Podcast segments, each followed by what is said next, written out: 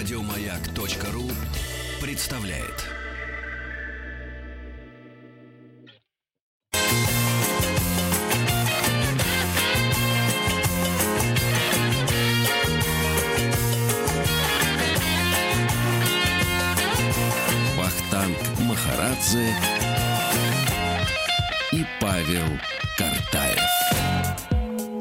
Добрый день, здравствуйте. Как говорил герой Леонида Броневой в фильме «Формула любви», голова – предмет темный и исследованию не подлежит. Но мы все-таки постараемся туда проникнуть. Э, сегодня будем говорить о клетках мозга.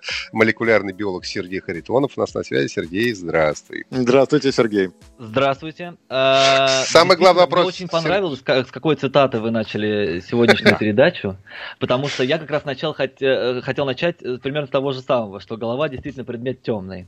У меня есть вообще личная просто какая-то заноза по этому поводу, потому что, понимаете, о мозге принято как-то говорить так возвышенно, с придыханием. Какая-то сложная структура, и что человек так много умеет, так много знает, и вообще царь природы, потому что у него такой сложный мозг. А некоторые люди, и ученые среди них есть, считают даже, что сложность мозга является некоторым, ну, э, свидетельством акта творения, что есть разумный инженер, а такая, который его спроектировал, и не могла такая сложная, великолепная, прекрасная прекрасно работающая система, как мозг, э, появиться э, в процессе эволюции или случайно, или как-то, в общем, каким-то другим способом.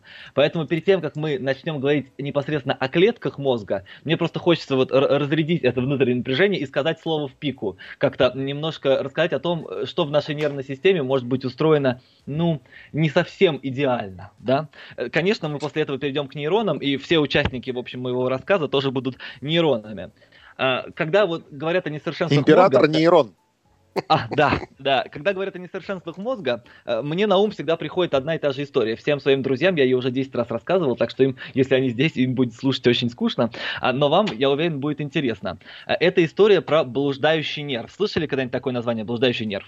Слышу. Вот, да, это известный довольно нерв. Ну, у нас в мозге есть, по-моему, 10 пар черепно-мозговых нервов, которые, у которого есть э, своя функция у каждого из них. И блуждающий нерв, самый известный из них, он довольно важный. Он начинается, соответственно, в мозге, в черепе, и его отростки идут вниз в тело, э, глубоко в брюшную полость, и занимаются совершенно разными вещами. Они контролируют мышцы вокруг легких, мышцы э, в кишечнике эти нервы контролируют, и активность самого кишечника на процесс пищеварения он активно влияет. И даже по некоторым теориям э, в, э, в толстой кишке э, отростки блуждающего нерва напрямую взаимодействуют и как бы переговариваются с кишечными бактериями, за счет чего состав бактерий нашего кишечника может прямо влиять на самочувствие и поведение человека. В общем, важная штука этот блуждающий нерв. И у него есть один интересный отросток, который называется возвратный гортанный нерв. Сейчас вы поймете, почему он так называется. Возвратный гортанный нерв занимается контролем а, разных э, структур в области шеи, в области гортани, в том числе, например, голосовых связок человека. То есть он иннервирует голосовые связки, и за счет него мы можем нормально разговаривать, формировать звуки, петь, да. То есть штука для человека чрезвычайно важная. И голосовые связки, как мы можем, вот, посмотрев в зеркало, легко узнать, расположены довольно близко к мозгу. И стоило бы ожидать что э, отросток блуждающего нерва из мозга будет напрямую к ним идти, спускаться к связкам, их иннервировать, и все будет прекрасно. Как бы не так. Э, возвратный нерв получил свое название неспроста.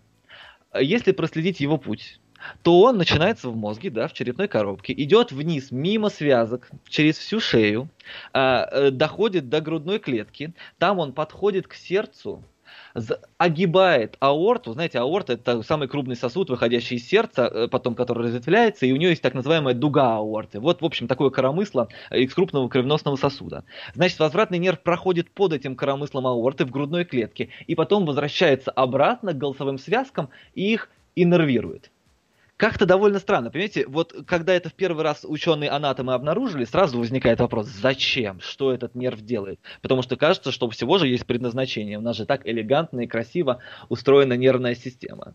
В общем, оказалось, что ответ на этот вопрос ни зачем это не нужно и вызывает одни проблемы, и это совершенно ужасно неприятный э, просчет в структуре нашей, э, э, нашей нервной системы. Это является, в общем, одним из таких э, известных доказательств эволюции, того, что наша нервная система произошла эволюционным путем. Какие вообще могут быть от этого проблемы?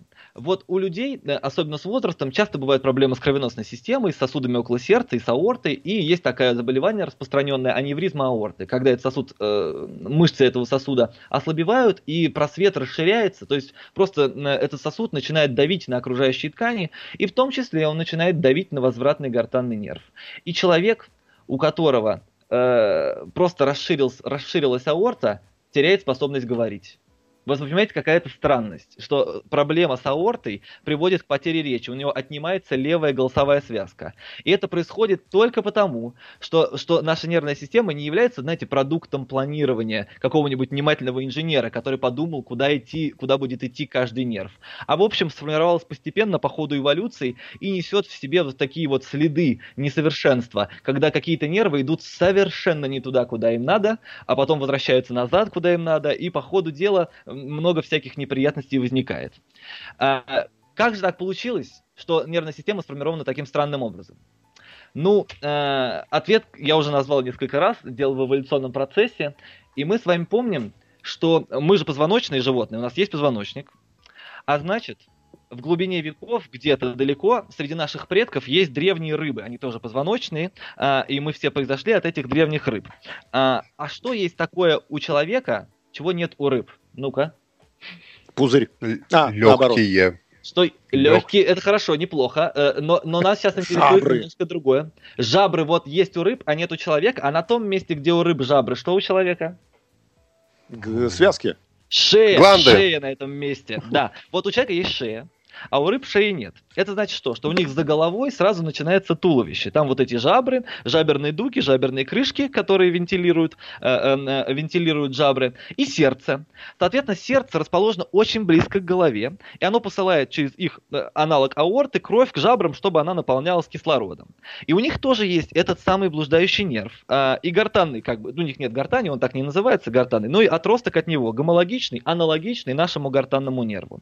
И он у них идет прямо из мозга к жаберным крышкам, иннервирует их жаберные крышки, огибая а, а, оплетая вокруг все эти кровеносные сосуды, уходящие от сердца. И у рыб это прекрасно работает. У современных акул, например, до сих пор это все точно так же. Но у большинства рыб это точно так же. Потому что у них это все очень близко.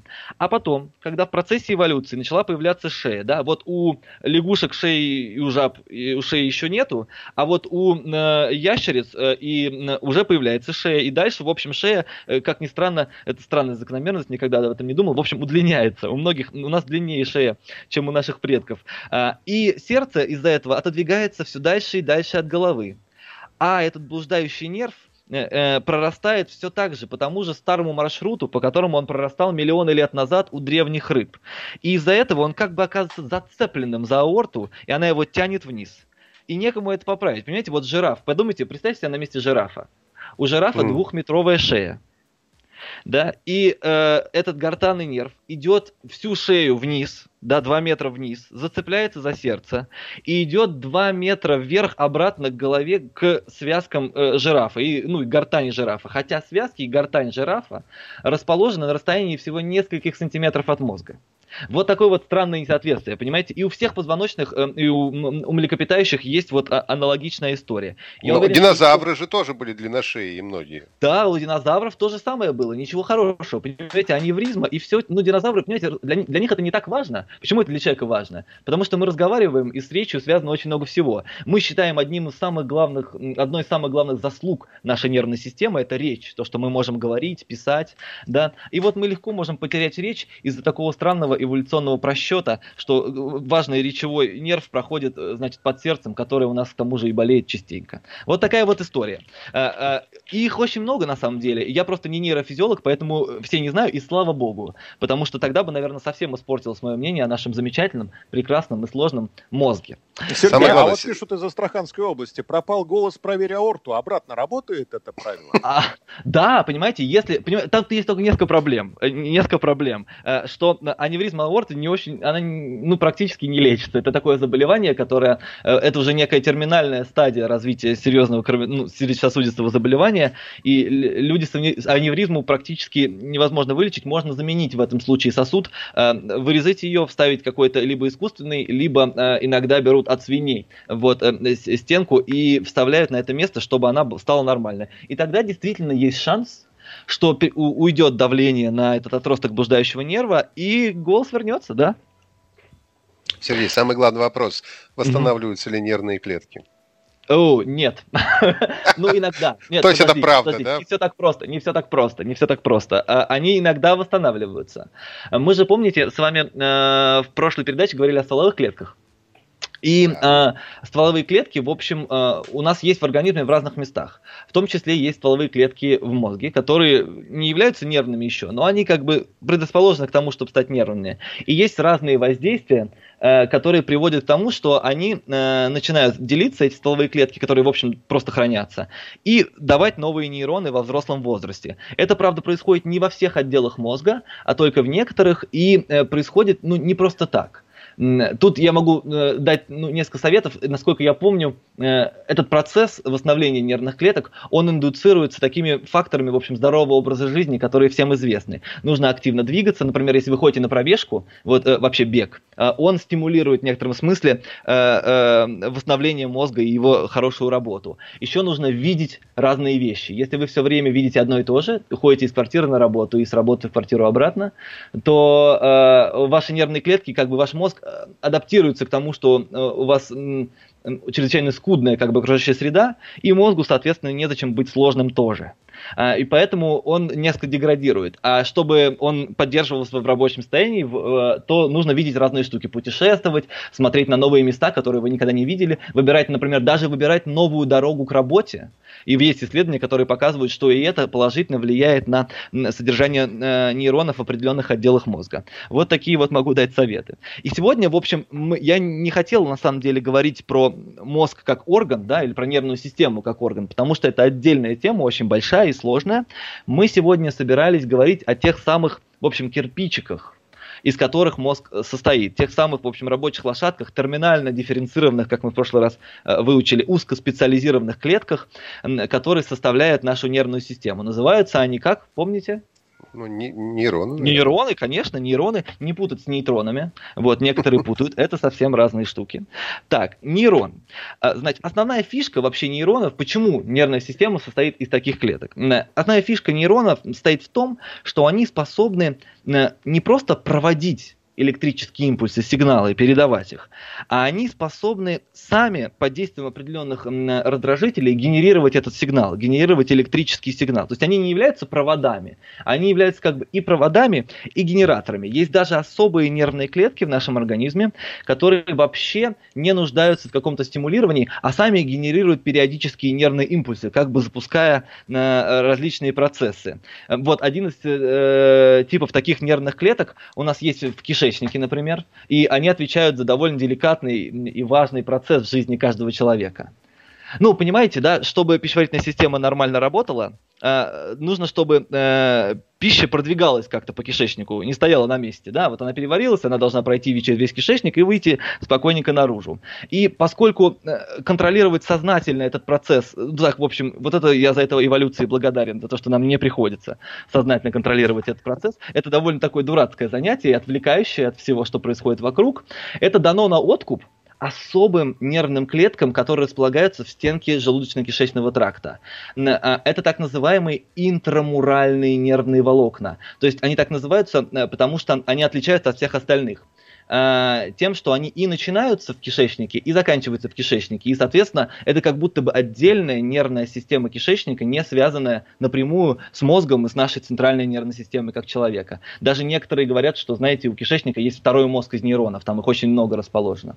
Так вот, там есть особые клетки, пейсмейкеры, генераторы ритма, которые в определенном порядке генерируют возбуждение, передают его на мускулатуру и обеспечивают движение мышц кишечника, перистальтику кишечника, которая проталкивает пищу э, вперед, да, и позволяет на, нам нормально, нормально питаться. Так, Есть, ну, но причем здесь голова, Сергей, причем здесь голова? Какая голова? Мозг, голова вообще... мозг. Вот в том все и дело, мозг здесь ни при чем, э, обычно. Обычно ни при чем. Это же мы же говорим про нейроны, а не про мозг. А, вот. Ага. Но есть некоторые люди, которые научились контролировать это, представляете? Вот говорят, что йоги э, те, э, тибетские могут прям перистальтику контролировать прямо мозгом и пускать ее в обратном порядке. Значит, все-таки у этих внутренних интрамуральных рефлексов есть какая-то связь с центральной нервной системой. Ну, в общем, в каком это тоже смысле в обратном порядке, Сергей?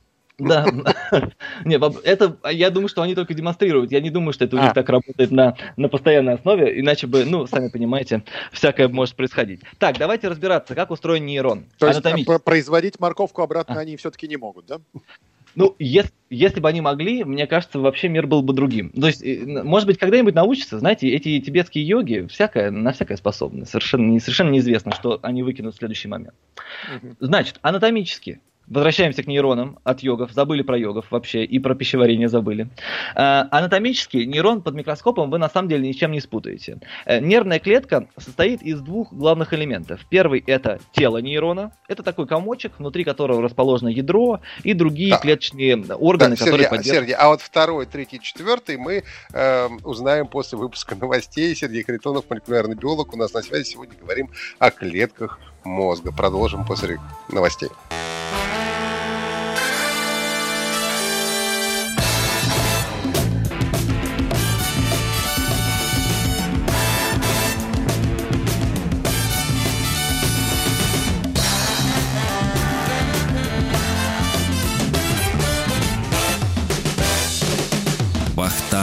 Махарадзе и Павел Картаев.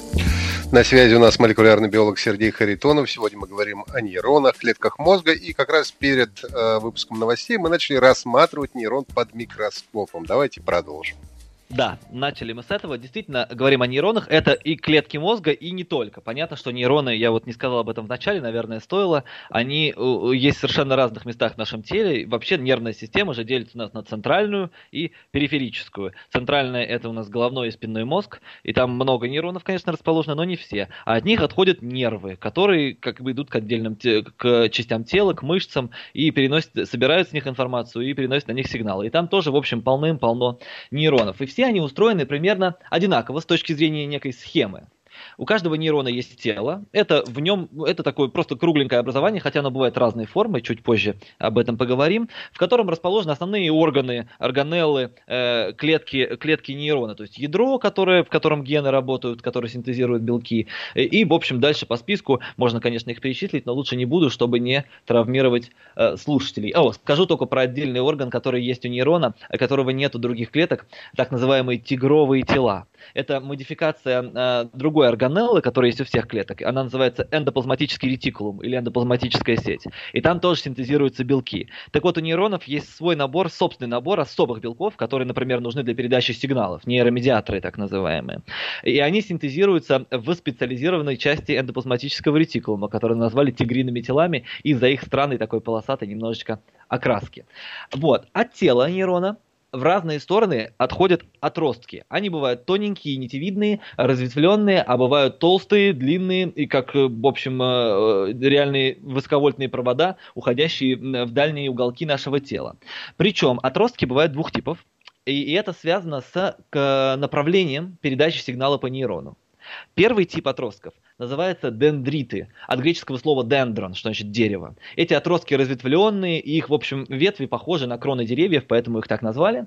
Они э, расположены, э, неважно с какой части нейрона, важно то, что они собирают сигналы от, от других нейронов. На них э, приходят разные сигналы, либо от нейронов, либо от чувствительных рецепторных клеток, и Входящие. дальше они передаются все к телу нейрона.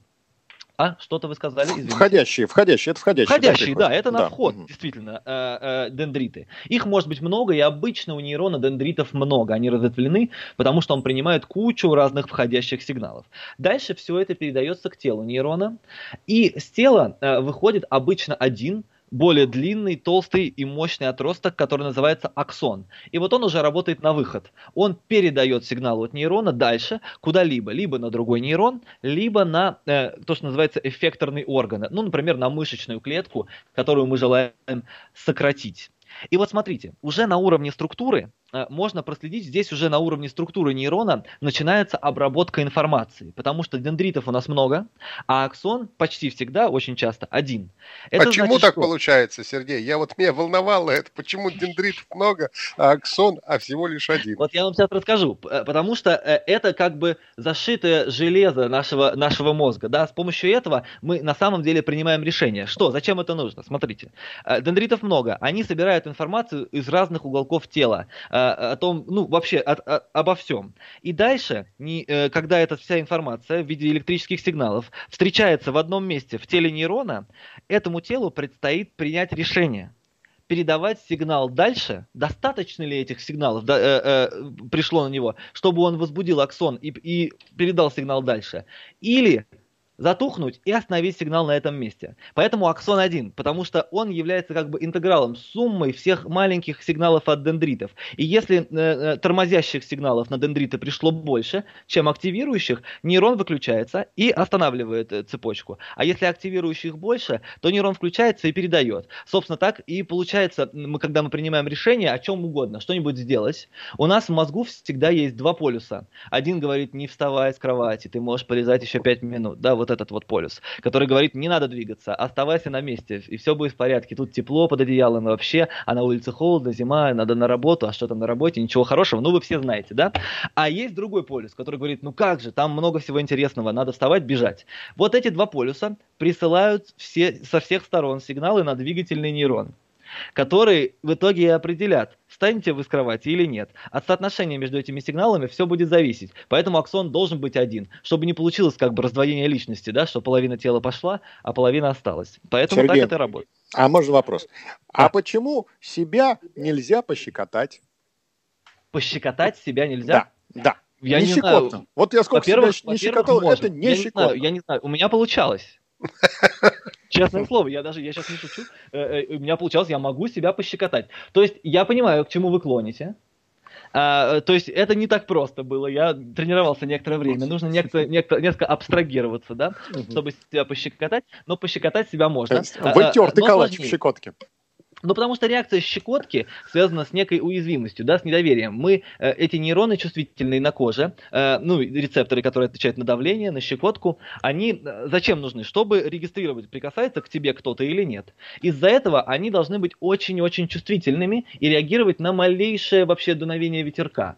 Поэтому так получается, что если кто-то к нам прикасается, так вот, в общем, как ветерок, бывает и щекочет собственный ветер, э, то, э, то, то мы чувствуем даже маленькие-маленькие движения воздуха воздуха вокруг тела. А когда мы сами к себе прикасаемся, обычно это не несет никакой опасности, да, в норме. Uh, поэтому а, логично сделать систему в мозге, которая будет блокировать ощущение щекотки при собственных прикосновениях. Такая система есть, э, э, потому что сигналы от рецепторов в коже передаются в мозг не напрямую. Там есть э, так называемые вставочные нейроны, промежуточные, которые э, осуществляют регуляцию уровня сигнала. И иногда, если мы, например, находимся в опасности, или к нам прикасается человек, которому мы не вполне доверяем, ну или просто другой человек, даже если мы доверяем, все равно организм не всегда как бы это знает э, так хорошо, э, то э, у нас вставочный нейрон активирует чувствительную систему, передает сильный сигнал, и мы чувствуем щекотку. А когда я сам прикасаюсь, он наоборот его глушит, и я щекотку не чувствую. Примерно так это работает. Так, мы сейчас ничего не успеем, давайте двигаться дальше. У нас давайте. еще много всего э, э, интересного про нейроны и про то, как изучают нейроны, что самое интересное. Вот э, и вы примерно поняли, как выглядит нервная клетка, что в мозге, что вне мозга. И, собственно, за счет этих отростков они образуют вот эту всю сложную нервную сеть, которая нам позволяет мыслить, чувствовать, анализировать информацию. И один нейрон может быть связан, там, до 20 тысяч других нейронов могут присылать на него сигналы. Собственно, поэтому мы до сих пор и не смогли построить эффективную, удачную модель да, мозга, которая сделать нейросеть, которая была бы пол, повторяла бы полностью чей-то мозг. Потому что э, так называемый коннектом, то есть э, совокупность всех контактов между нейронами, на данный момент невозможно картировать. Слишком их много, когда каждый связан с 20 тысячами. Ну, он, конечно, не каждый, но много таких нейронов. А, одним из вот таких вот интересных, крупных и э, связанных с многими нейронов являются так называемые клетки Пуркинье. Не слышали про такие?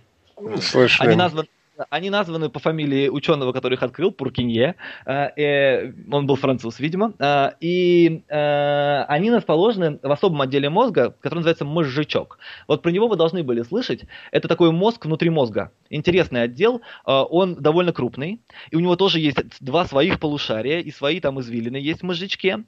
И он так сложно устроен, потому что у него чрезвычайно важная задача. Он занимается двигательным контролем. То есть контролем наших сложных трехмерных движений, чтобы мы точно двигали каждым пальчиком, чтобы мы держали позу тела и могли ее контролировать, чтобы мы чувствовали свое тело в пространстве.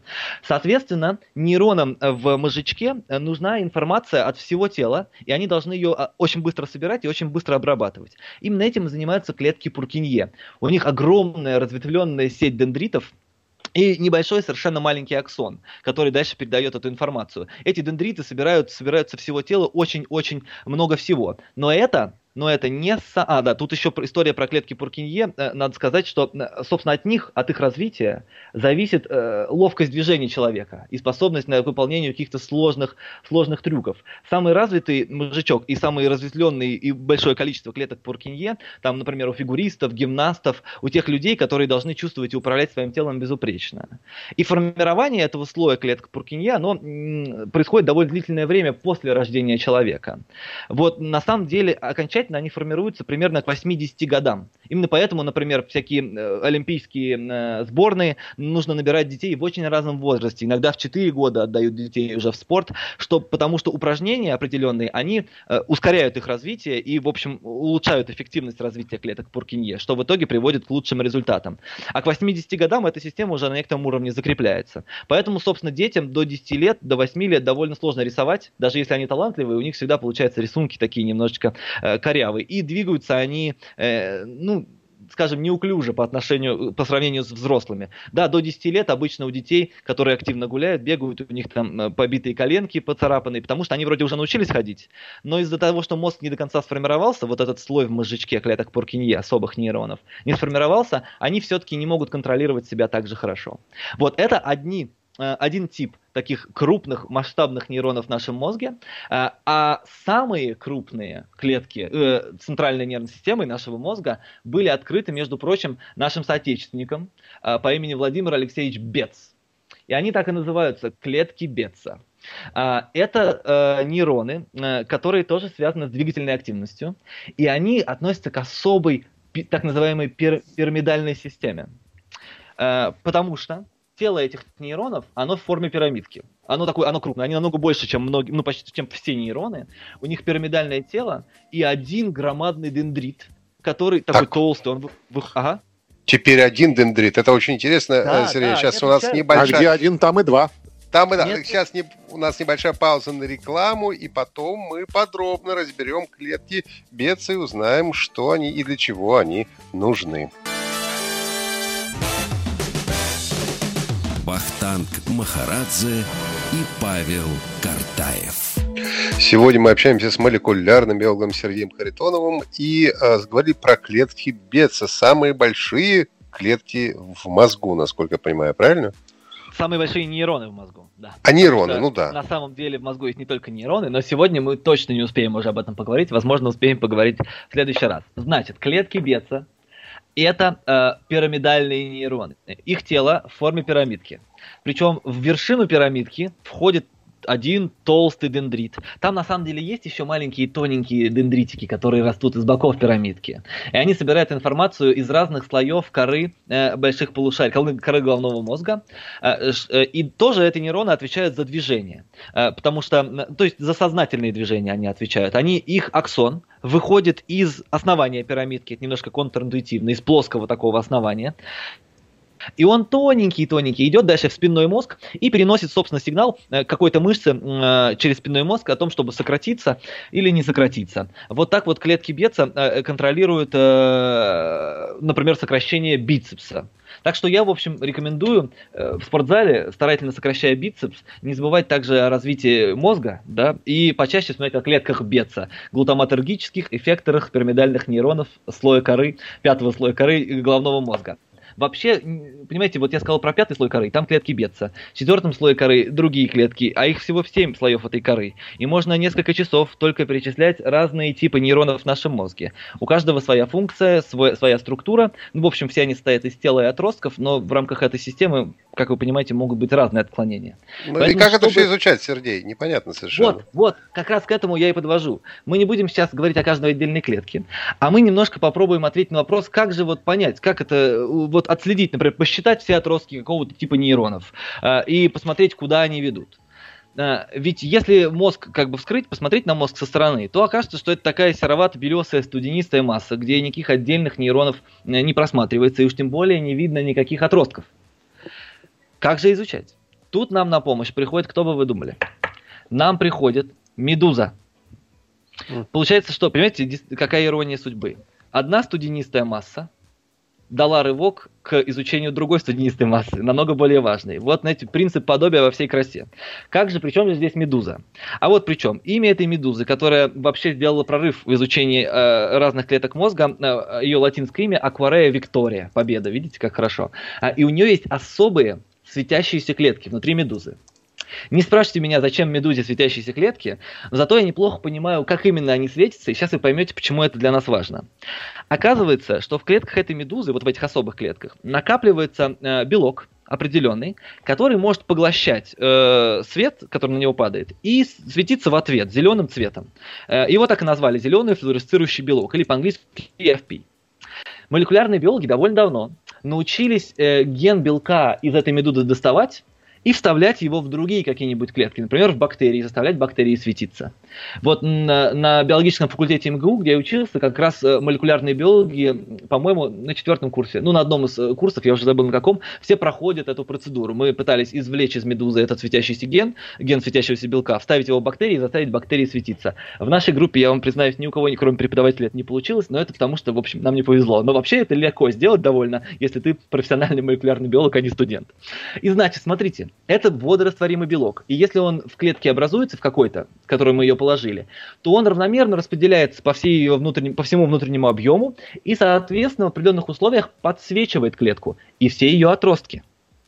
И вы уже догадались, э, куда я веду, да, что можно вставить GFP в этот светящийся белок в нейрон, и тогда отростки нейрона будут выделяться из окружающей среды, они будут светиться э, зеленым цветом или другим цветом, эти белки бывают разноцветными. Но тут встает другой вопрос. Если мы пытаемся окрасить таким образом клетку на чашке Петри, да, то есть не в организме, а где-нибудь в искусственной среде, то все очень просто. Мы делаем специальный вирус, так называемый вирусный вектор, внутрь которого мы вставляем ген светящегося белка GFP, обрабатываем этим вирусом клетку на чашке Петри и все, получаем результат. Клетка через какое-то время нарабатывает количество белка этого GFP и начинает светиться. Но нам-то не хочется смотреть на клетку в чашке Петри, нам хочется посмотреть на клетку в мозге, куда отростки растут, как она, с кем она контактирует. Э, и причем нам хочется, чтобы мы видели определенный тип нейронов, да, например, вот эти самые разветвленные клетки Пуркинье, чтобы посчитать количество их дендритов и посмотреть, откуда они собирают информацию. А все остальные нам окрашивать не надо. Как же это сделать? У молекулярных биологов и на это есть свои подходы. Вспомним э, важную такую вещь, которую мы упоминали в одной из прошлых передач. Вот чем отличаются, с точки зрения молекулярного биолога, две э, разных клетки нашего организма? Ответ всегда будет один. Активностью генов. У одной клетки, э, там клетки кожи одни гены активны, а у другой клетки у нейрона другие. Значит, внутри клетки есть гены, которые активны только там. Да? То есть, например, мы взяли клетки Пуркинье, есть специфичные гены для клетки Пуркинье, которые у всех клеток есть, но работают только в Пуркинье и не работают в других. А что определяет, будет ген активным в клетке или нет? Оказывается, перед каждым геном э, в ядре есть особая регуляторная последовательность. Она называется промотор, которая, собственно, э, активирует или затыкает этот ген, чтобы он не работал. Значит, э, внутри клеток Пуркинье есть специальные промоторы, которые определяют активность специфичных для нее генов. Мы можем узнать структуру этого промотора. И все, понимаете, у нас уже есть все, чтобы изучить любую клетку, и в том числе любой нейрон. Что для этого надо сделать? Очень просто, вы сами можете ответить. Нужно, во-первых, выделить из мозга интересующий нас тип нейронов. Затем нужно найти в них уникальный промотор для этого типа нейронов, который определяет уникальные, активность уникальных генов для этого типа клеток. Нужно взять этот промотор и присоединить его к гену зеленого флуоресцентного белка. Затем, получившийся искусственный ген зеленого флуоресцентного белка нужно поместить в вирусный вектор и обработать этим вектором эмбрион мыши на какой-нибудь ранней стадии развития, если мы хотим мышки посмотреть. И дальше все, ждем. Рождается мышка, у которой в голове светится зеленым четко определенный тип клеток. И мы можем под микроскопом изучить каждый отросток, куда, и это будет в естественных условиях сформировано. И в общих чертах так делают как раз все молекулярные биологи, которые занимаются исследованием структуры мозга и того, как он работает. Тут, конечно, есть свои проблемы, да, потому что таким образом мы подкрашиваем только один нейрон. А типов нейронов, как мы говорили, их десятки и сотни, их очень-очень много. Да, Также но нам... вот я думаю, Сергей, о том, как подкрасить да. другие нейроны в нашем э, мозге, мы уже поговорим, наверное, в следующей передаче. Большой. Придется, мышек. придется. А там да. красивая технология, называется Brainbow. Это как бы радуга из мозга, понимаете? И ученые научились из мозга делать радугу и подкрашивать все нейроны за одну процедуру. Хотел очень я рассказать, грустно. да вот новости у нас длинные. Очень, очень грустно. Подкрасьте. Да. Сергей, Харитон, да, Сергей Харитонов был на связи. Сергей, всего доброго. До свидания. А, а мы э, прощаемся до завтра. Павел Картаев, Ахтанг Махарадзе. Всего самого доброго. Здоровья. Еще больше подкастов на радиомаяк.ру